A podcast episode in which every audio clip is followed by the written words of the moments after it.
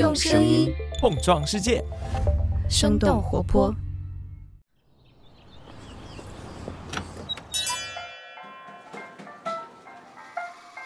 您的生动早咖啡好了，请慢用。嗨，早上好呀！今天是二零二二年的九月二十一号，星期三。这里是生动早咖啡，我是来自生动活泼的梦一，几条商业科技轻解读，和你打开全新的一天。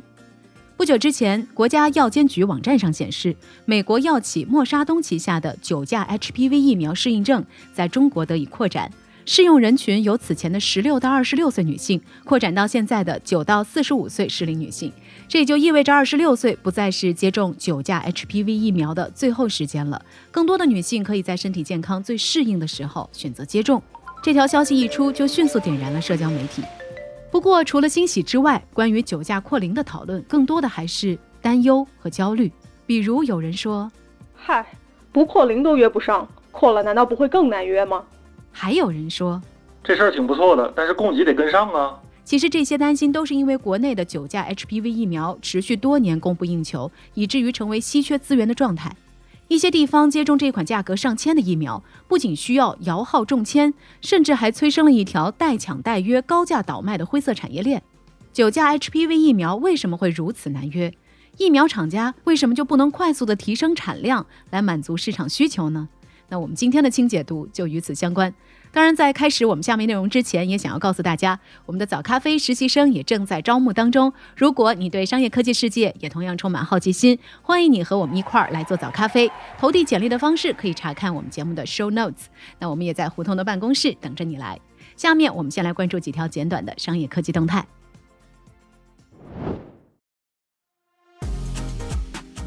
首先来关注一下港股今年以来最大 IPO 的消息。根据界面新闻的报道，九月十九号，万科旗下的物业公司万物云空间科技服务股份有限公司公布了全球招股的详细情况，并且透露了公司股票将会在九月二十九号在港交所正式上市交易。这一次发行规模预计是八到九亿美元，也将会成为今年以来港股市场规模最大的首次公开发行。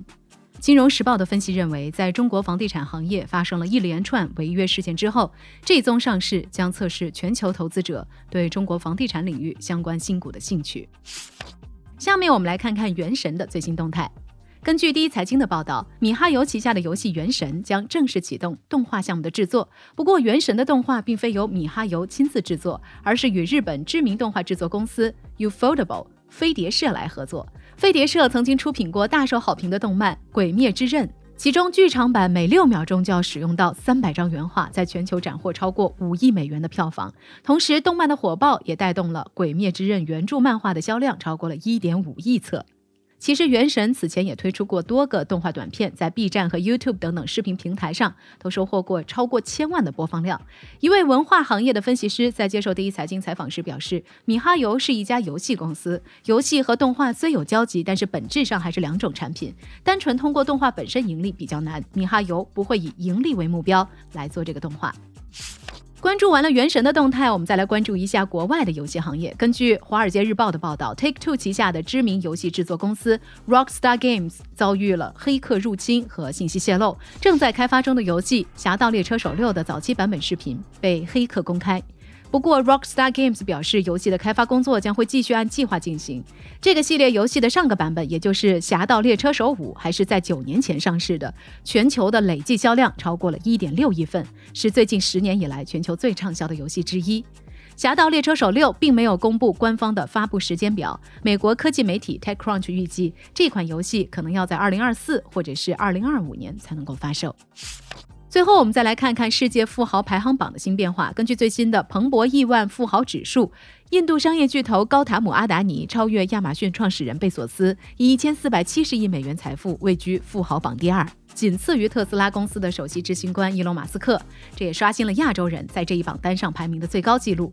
现年六十岁的阿达尼，从一份钻石交易员的工作开始，在一九八八年创办阿达尼出口有限公司，也就是现在的阿达尼集团。这个集团拥有印度最大的私营港口、机场运营商、城市燃气分销商和煤矿。其实，除了阿达尼之外，另一位印度富豪安巴尼也进入了排行榜的前十。两个人主导着印度的能源、基础设施、零售和国防发展行业。以上就是值得你关注的几条商业科技动态，别走开。我们在一条小小的早咖啡动态之后，要和你一起来聊聊，现在想要接种一针九价 HPV 疫苗到底有多难。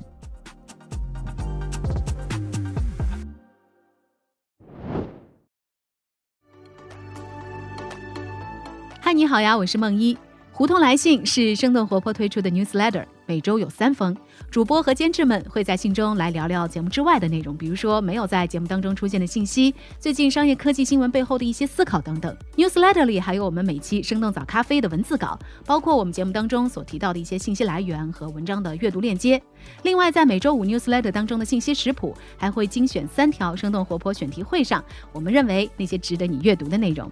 如果说大家对于早咖啡文字稿有兴趣的话，你也可以点击我们 show notes 中的链接，体验一下我们发布在公众号的试读文章。那除了胡同来信之外，我们也将会尽力的确保每个季度为 newsletter 的订阅者举办一场线上或者是线下的活动。除了已经举办了三期的露天演讲台将以新的形式回归，我们早咖啡其实也在策划新的活动。那你也可以在我们的邮件当中和我们一起来讨论，或者是询问任何你感兴趣的事情，我们都会一一邮件回复的。当然，更重要的是你的慷慨加入也会支持我们做出更好的内容。好了，这就是我们今天的早咖啡小动态。下面继续今天的清洁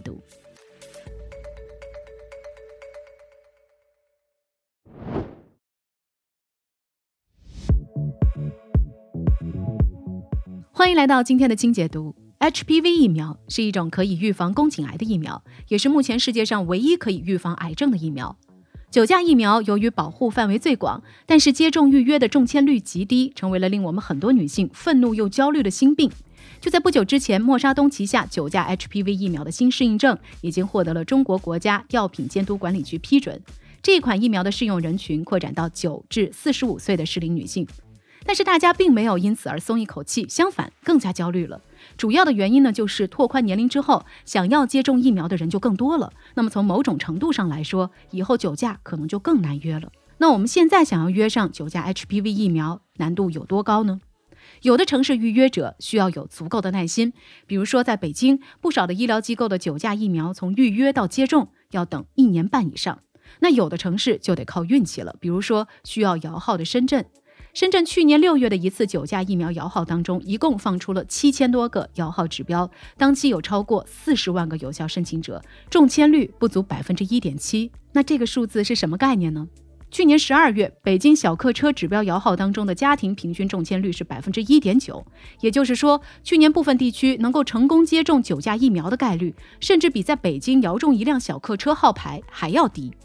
所以从中我们也多少能够感受到。为什么现在在网上会有人把成功接种九价疫苗比作上岸？要知道“上岸”这个词儿原来只是用来形容通过各种竞争激烈的考试，比如说考公或者是考研。由于国内的九价疫苗一直处于供不应求的状态，所以也催生出一条灰色产业链。根据中国新闻网的报道，现在的疫苗黄牛会根据不同的地区难易程度来收取不同的手续费，预约的价格在一千六到一千八之间。如果是不需要等待的现苗，我们可以理解成为现成的疫苗，那么价格就会更贵。比如说深圳现苗的价格。基本在两千元以上，那再加上酒驾三针下来三千到七千元不等的价格，这就足以让部分人望而却步。而与此同时，也有人因为排队等候的时间太长而错过了最佳接种的年龄。那到底是什么样的原因导致现在的酒驾疫苗如此难约呢？原因之一，被放大的焦虑。目前中国市场上有四种 HPV 疫苗可用。分别是万泰生物和 GSK 的二价 HPV 疫苗，默沙东的四价和九价 HPV 疫苗。而这其中的价指的是疫苗可以预防的病毒种类，价数越高，预防的病毒种类就会越多。二价疫苗可以预防 HPV 十六和 HPV 十八型病毒感染。全球百分之八十的宫颈癌和相关癌前病变都是与这两种类型病毒有关。也就是说，接种二价也可以起到高度预防宫颈癌的作用。四价疫苗在二价基础之上多覆盖了两种 HPV 病毒，而九价疫苗覆盖的病毒亚型种类最多，当然价格也是最贵的。自从 HPV 疫苗2018年在国内上市以来，就有大量冠以 HPV 及其相关疾病的研究报告席卷而来，再加上媒体的宣传，让大众人人自危，认为 HPV 病毒会像流感一样大规模的爆发。其实这仅仅是因为 HPV 疫苗的研制成功，让它成为了癌症预防的有效手段，所以被倡导。但似乎接种 HPV 疫苗在各种声音的助推之下，成为了新一届的顶流。比如说，社交媒体上各种打完疫苗后的摆拍，以礼物形式出现的预约成功截图，或者把打疫苗规划在二十六岁以前的人生必做清单上。伴随着酒驾的身价越来越高，现在的酒驾疫苗似乎已经不单单只是一剂疫苗，还被人为的打上了自爱、奢侈品、爱情的见证等等标签，成为了年轻人新的潮流。于是，在很多人的心目当中，打 HPV 疫苗就和打酒驾画上了等号。再加上 HPV 疫苗越早接种，预防效果越好的免疫理念，就进一步的加剧了女孩们的酒驾焦虑了。原因之二，酒驾疫苗被默沙东一家垄断。疫苗是一个相对垄断的市场，默沙东、GSK、赛诺菲和辉瑞被外界称为疫苗界的四大天王，把持着全球大部分的市场份额。默沙东目前是全球唯一的 HPV 九价疫苗供应商，为全球七十多个国家和地区供货。根据默沙东在中国的代理公司智飞生物二零二零年年报显示，虽然九价疫苗在国内的批签发量近些年呈现一个增长态势，但是按照中国适龄接种群体每人三针的接种程序，依然是杯水车薪，远远低于世卫组织成员国二零二零年整体人群渗透率达到百分之十五的平均水平。另外，根据澎湃新闻的报道，目前国内药企至少有十四种 HPV 疫苗进入临床研究阶段，或者是临床实验获批，其中近一半都是九价疫苗。进展最快的几款九价疫苗已经进入了临床三期实验，但是离真正的上市并且规模量产还需要一段时间。